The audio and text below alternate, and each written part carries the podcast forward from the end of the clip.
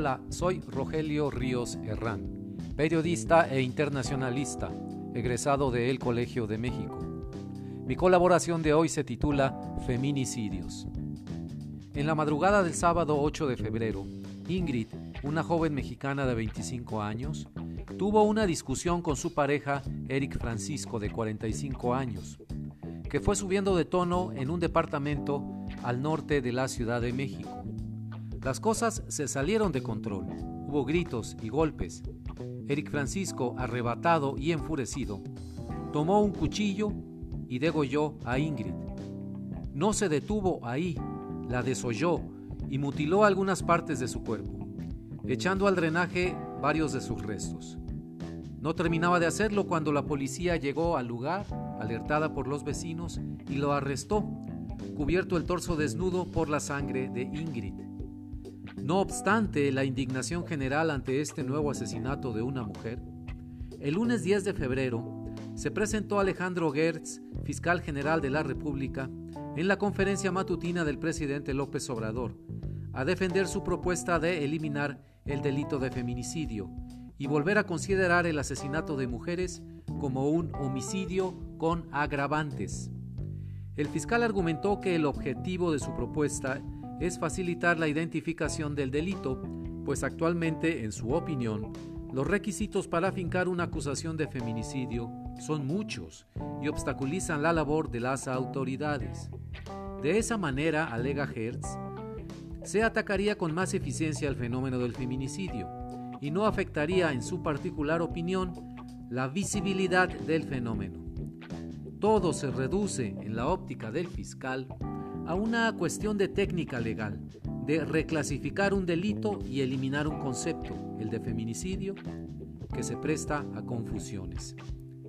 Lo que olvida el fiscal Gertz es que no se puede hablar de feminicidios en México, debatir sobre si la definición legal del delito es adecuada o no, y enfocar la discusión a una cuestión de modificar el Código Penal si se olvida que el problema de los feminicidios, como el de otro tipo de delitos, es la incapacidad de procurar y administrar justicia en México.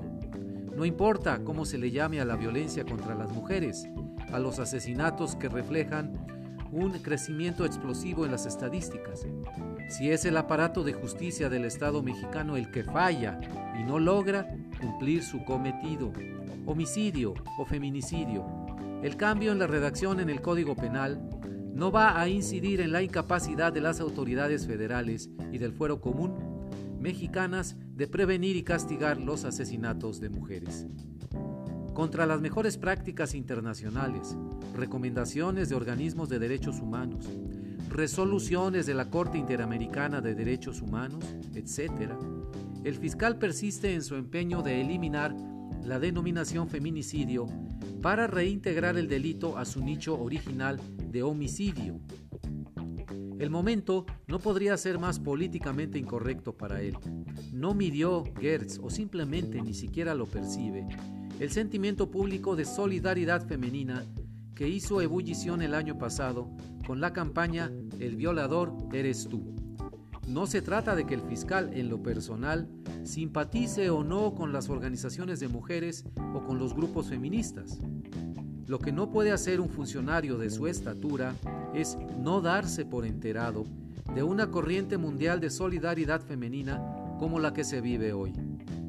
Se trata precisamente de visibilizar los asesinatos de mujeres, de hacer del feminicidio un concepto clave que ayude a resaltar el problema, no a esconderlo detrás de otras denominaciones tradicionales que no funcionaron. Mientras se emplean el tiempo y los recursos de la Fiscalía General de la República en la cruzada conceptual del fiscal Alejandro Gertz contra la figura del feminicidio, los muchos Eric Francisco de México se siguen dando vuelo con la violencia y los ataques mortales en contra de las mujeres. En 2009, la Comisión Interamericana de Derechos Humanos emitió una sentencia en el caso conocido como Campo Algodonero, a raíz de la muerte de tres mujeres en Ciudad Juárez en el año 2001 sentencia en contra del Estado mexicano al considerar que había sido omiso e ineficiente para evitar e investigar la muerte de las tres mujeres. En ese entonces, no se había incorporado el feminicidio en el Código Penal Federal, se hizo hasta 2012, y se investigaba como homicidio con resultados nulos. ¿Tendrán las mujeres mexicanas que acudir en el 2020 de nuevo ante la Comisión Interamericana de Derechos Humanos? Muchas gracias. Me pueden escribir al correo electrónico rogelio.rios60 gmail.com. Muchas gracias, hasta pronto.